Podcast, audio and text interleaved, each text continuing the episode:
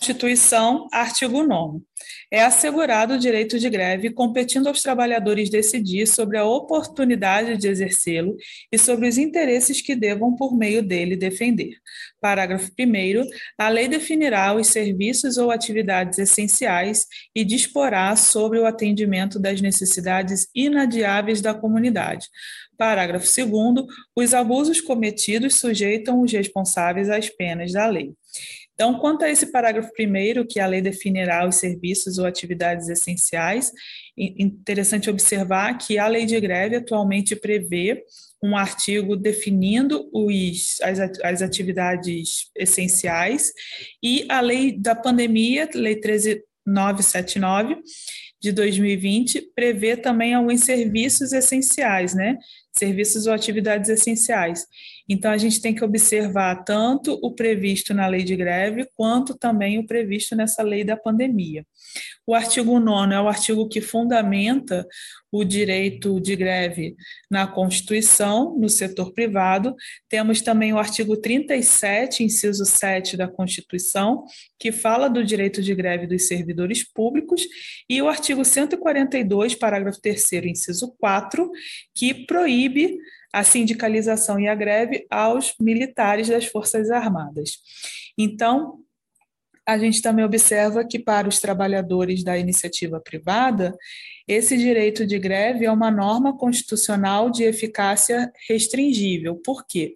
Porque ele é pleno, ele pode ser exercido independente de lei, mas a lei pode vir a restringir de alguma forma o exercício do direito de greve ou colocar a, as formalidades necessárias. Já para o servidor público, é uma norma constitucional de eficácia limitada, porque o artigo 37 prevê que ah, o direito de greve será exercido pelos servidores públicos nos termos e limites de lei específica, e essa lei específica ainda não foi feita. Por isso, o Supremo Tribunal Federal, em sede de mandado de injunção, é, resolveu que se aplicaria, diante dessa omissão, a lei de greve da iniciativa privada aos servidores públicos, no que couber, com as devidas adaptações, para que não seja impedido, para que não seja dificultado o exercício do direito de greve dos servidores públicos. Aqui eu recomendo também o estudo da nota técnica 5 de 2017 da Conalis, do MPT, que faz uma boa síntese e um desenvolvimento histórico do direito de greve, e lá eles relatam três fases da greve no Brasil e no mundo, que primeiro foi a fase de proibição, porque a greve era considerada ilícita, um, um ato antissocial. Depois tivemos uma fase de tolerância, na qual não foi nem protegido, mas também não era criminalizado, então ficava uma situação ali sem regulamentação por isso a gente diz que a fase de tolerância né, não chegava a ser propriamente um direito assegurado, mas já era uma liberdade jurídica. E depois uma fase de reconhecimento, em que a greve foi um direito assegurado. E aí é uma grande discussão entre MPT e é, Justiça do Trabalho é, sobre o que significa a, esse trecho que diz: competindo aos trabalhadores decidir sobre a oportunidade de exercê-lo. Porque, para o MPT, qualquer motivação que os trabalhadores entendessem legítimas seria legitimada a greve, porque os trabalhadores são quem decidem. Já para o TST, não cabe fazer greve se o empregador não pode resolver o problema. Então, o TST tende a não aceitar greves com motivação política. E exatamente é, essa divergência de opiniões, é, a gente vê que o artigo 9 ele é bastante cobrado na prova do MPT. Uma outra divergência que existe é quanto às modalidades de greve que não há paralisação total do serviço, porque é, o TST entende como greve a paralisação dos serviços por conta da previsão expressa no, na lei de greve. Entretanto, a gente sabe que há movimentos de greve no mundo inteiro que incluem greves de rendimento, de zelo, operação tartaruga. Então, situações em que os empregados ocupam seus postos, até podem estar na linha de produção, mas não no mesmo ritmo. Ou, ou, a greve de ocupação, né, que também eles ocupam a empresa, mas não trabalham. Então, assim, há modalidades de greves que são aceitas no mundo inteiro, em que não necessariamente há uma paralisação total, mas no Brasil a gente, entende, é, a gente tem uma uma predominância na jurisprudência a entender que essas greves é, não, não caberiam, né? não seriam greves na sua acepção é, legal, conforme previsão da lei de greve. Questão do 15º do MPT. É assegurado o direito de greve, competindo aos trabalhadores decidir a oportunidade de exercê-lo e sobre os interesses que devam, por meio dele, defender e, para o seu exercício nas atividades consideradas essenciais, o sindicato deverá comunicar à empresa com antecedência mínima de 48 horas e à população no prazo de 72 horas. Mistura o artigo 9 da Constituição com previsão expressa da lei de greve, que prevê a, a, o aviso né, de 72 horas à população em geral quando é serviço essencial e quando não é 48 horas. Então, assim, a, a assertiva, no caso, faz uma distinção aqui, como se fosse para avisar a empresa num, num momento e a população em outro, mas na verdade o que nós temos é que nas atividades consideradas essenciais, o aviso geral deve se dar 72 horas antes da sua deflagração. Outra questão do MPT, 21º concurso, a Constituição de 1988 assegura o direito de greve, competindo aos trabalhadores decidir sobre oportunidades de exercê-lo e sobre os interesses que devam, por meio dele, defender. Correta assertiva, conforme artigo 9 da Constituição. Eu anotei aqui uma decisão do TST de 2019 que diz: Greve com motivação estritamente política. Abusividade. É abusivo o movimento grevista deflagrado pela categoria profissional contra a privatização das empresas que compõem o sistema Telebrás, pois não se verifica dissídio trabalhista, ou seja, conflito entre a empresa e os trabalhadores as reivindicações não podem ser negociadas pelas empresas. Então, como eu mencionei, TST tende a entender como abusivas greves que tenham motivação política, embora o MPT defenda que o artigo 9 diz, garante aos empregados que eles devam decidir sobre os interesses que devam, por meio do movimento grevista, defender. Questão do vigésimo concurso. A partir da Constituição de 88, a greve tem sido considerada, regra geral, um direito individual e coletivo social fundamental, competindo aos trabalhadores decidir sobre a oportunidade de exercê-lo e sobre os interesses que devam, por meio dele, defender. Então, correto realmente e aí a importância da gente ler as questões até para entender a amplitude do direito de greve, né? É um direito individual e é um direito coletivo, porque greve é um movimento coletivo, né? Mas também é um, um, um direito do trabalhador em si, em si mesmo, né? Embora o movimento seja coletivo, mas o direito também é individual, né? E a questão, então, é, usa aqui como base o artigo 9 da Constituição. Assertivas aqui agora do 18º concurso do MPT. A greve de ocupação pelo comparecimento de empregados ao local da prestação de serviços essenciais, visando a evitar que trabalhem aqueles que assim desejam, pode configurar a abusividade do exercício do direito de greve, cuja declaração poderá ser requerida pelo Ministério Público do Trabalho. Então, vejam que eles não partem da premissa que a greve de ocupação é abusiva, mas ela pode ser. Qualquer greve, na verdade, pode ser se violar qualquer direito fundamental, né?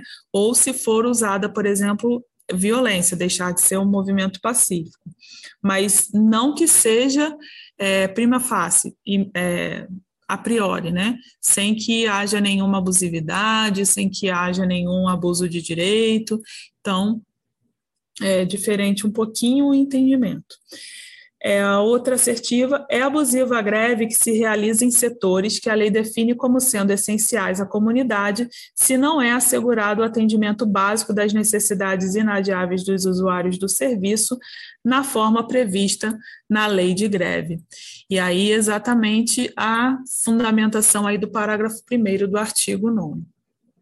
Vale aqui é, falar sobre alguns verbetes do Comitê de Liberdade Sindical, que, são também analisados pelo MPT quando faz a sua fundamentação de não abusividade, por exemplo, o verbete 784, que diz: em relação às modalidades do direito de greve negado aos trabalhadores, paralisação prematura, trabalho regulamentado, greve sentada, greve de zelo, trabalho lento, ocupação da empresa ou do local de trabalho, o Comitê de Liberdade Sindical considerou que tais limitações seriam apenas se justificada nos casos em que a greve não for mais pacífica. E o verbete 770. Uma proibição geral de greves de solidariedade pode ser abusiva e os trabalhadores devem poder recorrer a tais ações, desde que a greve inicial que apoiam seja, seja legal. Então, o Comitê de Liberdade Sindical também sinalizando que uma greve não deve ser considerada abusiva em tese só porque é uma greve de solidariedade, mas sim se houver qualquer tipo de abuso. Jurisprudência do STF, súmula 316 do STF, a simples adesão à greve não constitui falta grave.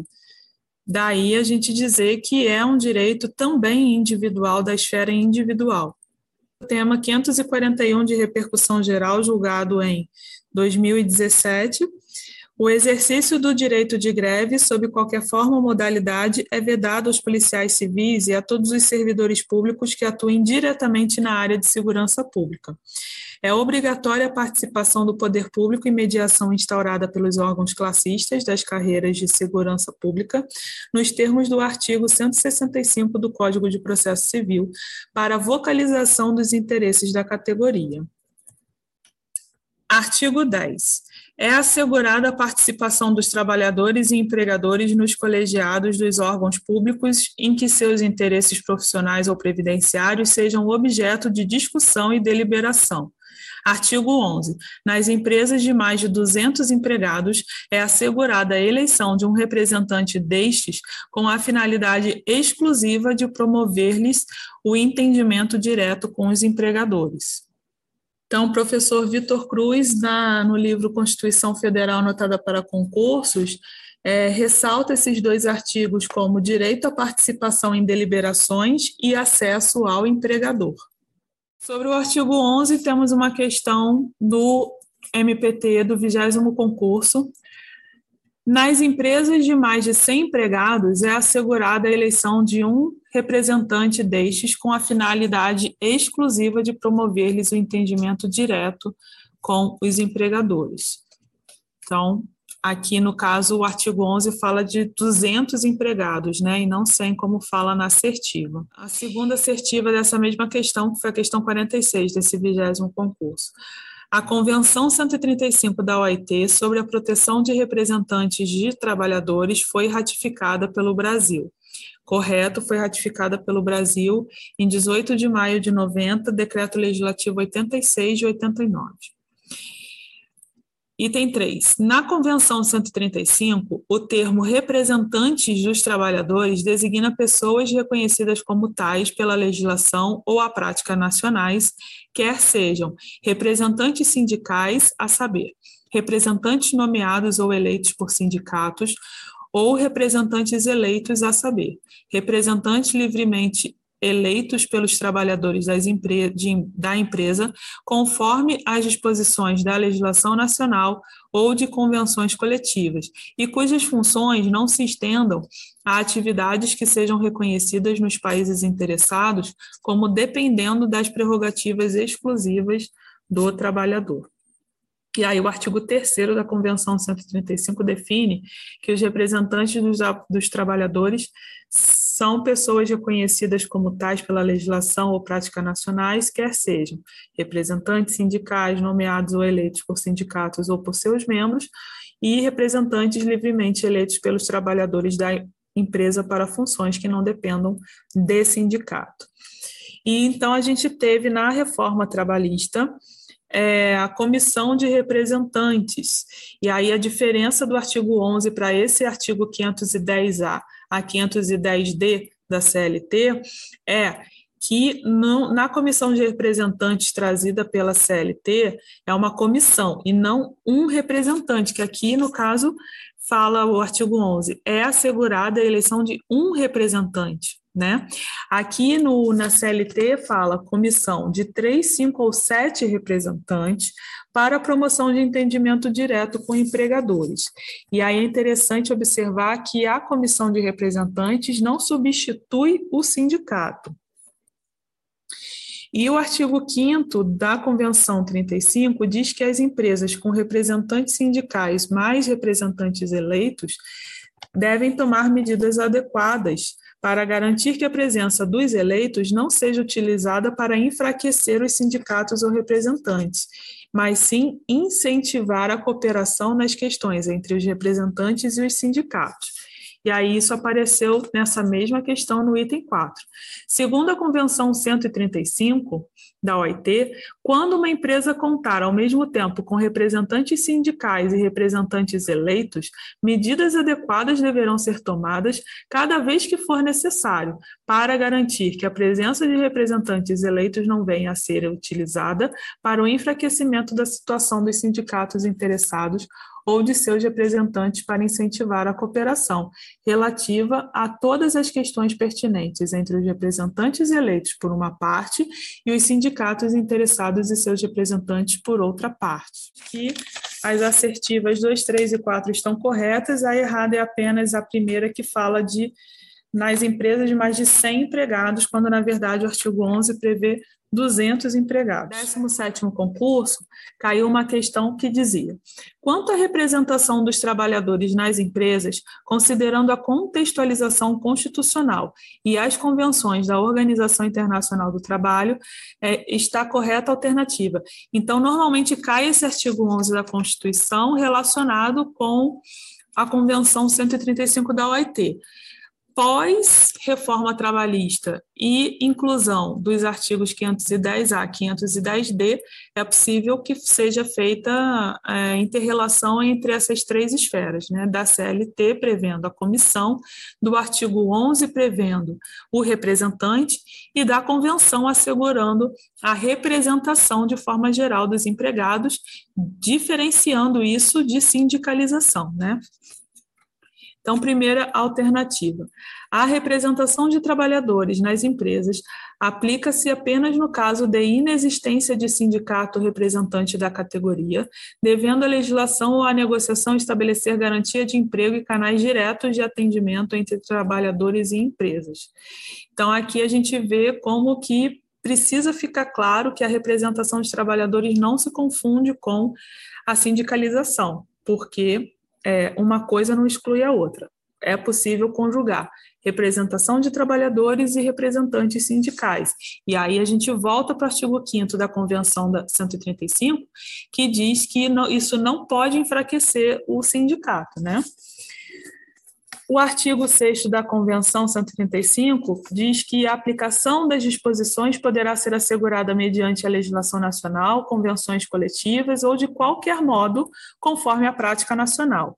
Desde seu artigo 1, propõe garantias aos representantes sem, mencionar o processo eleitoral.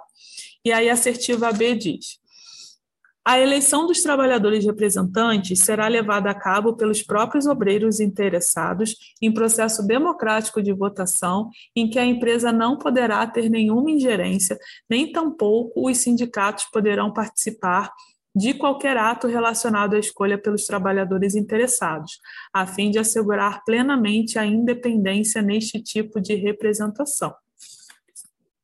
A convenção, em momento nenhum, menciona esse processo eleitoral, assim como o artigo 11 também não, né? Só assegura que é que poderá haver uma eleição.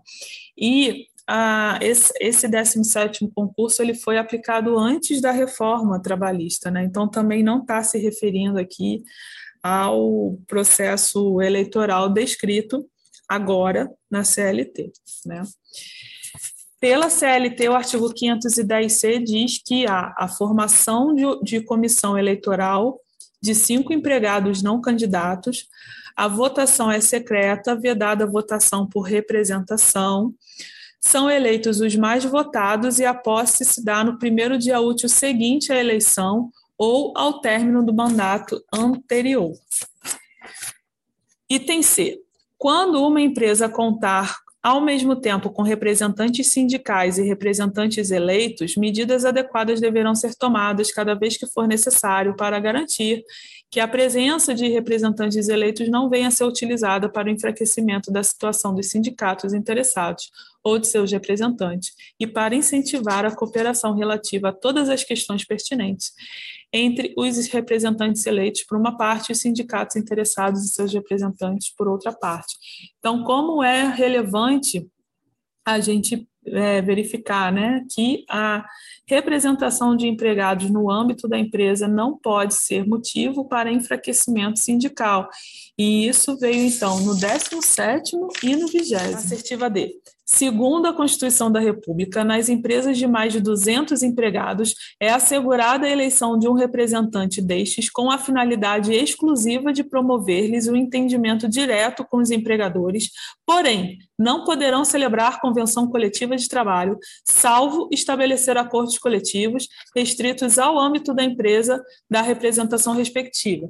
Então, novamente, comissão de empregados não se ou representação de empregados, seja pela comissão da CLT, seja pelo representante eleito, conforme artigo 11 da Constituição, não substitui a atuação sindical.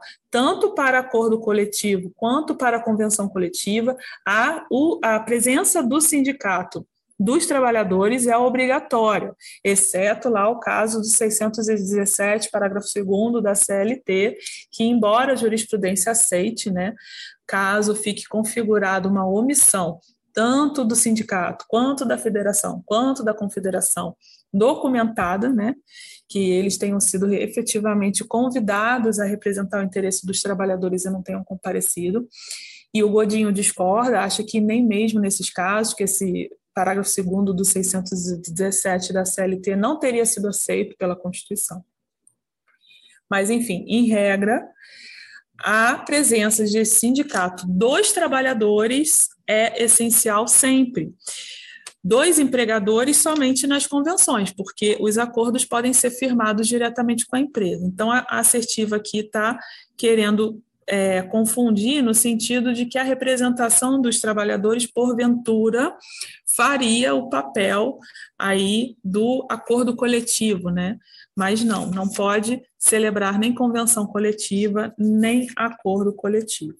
O artigo 8 da Constituição determina a interveniência obrigatória do sindicato. Tanto convenções quanto acordos serão negociados e firmados pelo sindicato dos empregados, as funções dos representantes eleitos não se confunde com a atuação sindical. No 17 uma assertiva que dizia: é assegurada a participação dos trabalhadores e empregadores nos colegiados dos órgãos públicos em que seus interesses profissionais ou previdenciários sejam objeto de discussão e de deliberação. Assertiva correta, conforme artigo 10 da Constituição precedente normativo 86 do TST, que diz que representante dos trabalhadores, estabilidade no emprego. Nas empresas com mais de 200 empregados, é assegurada a eleição direta de um representante, com as garantias do artigo 543 e seus parágrafos da CLT. Então, entendimento compatível aí com a Constituição e com a Convenção 135 da OIT.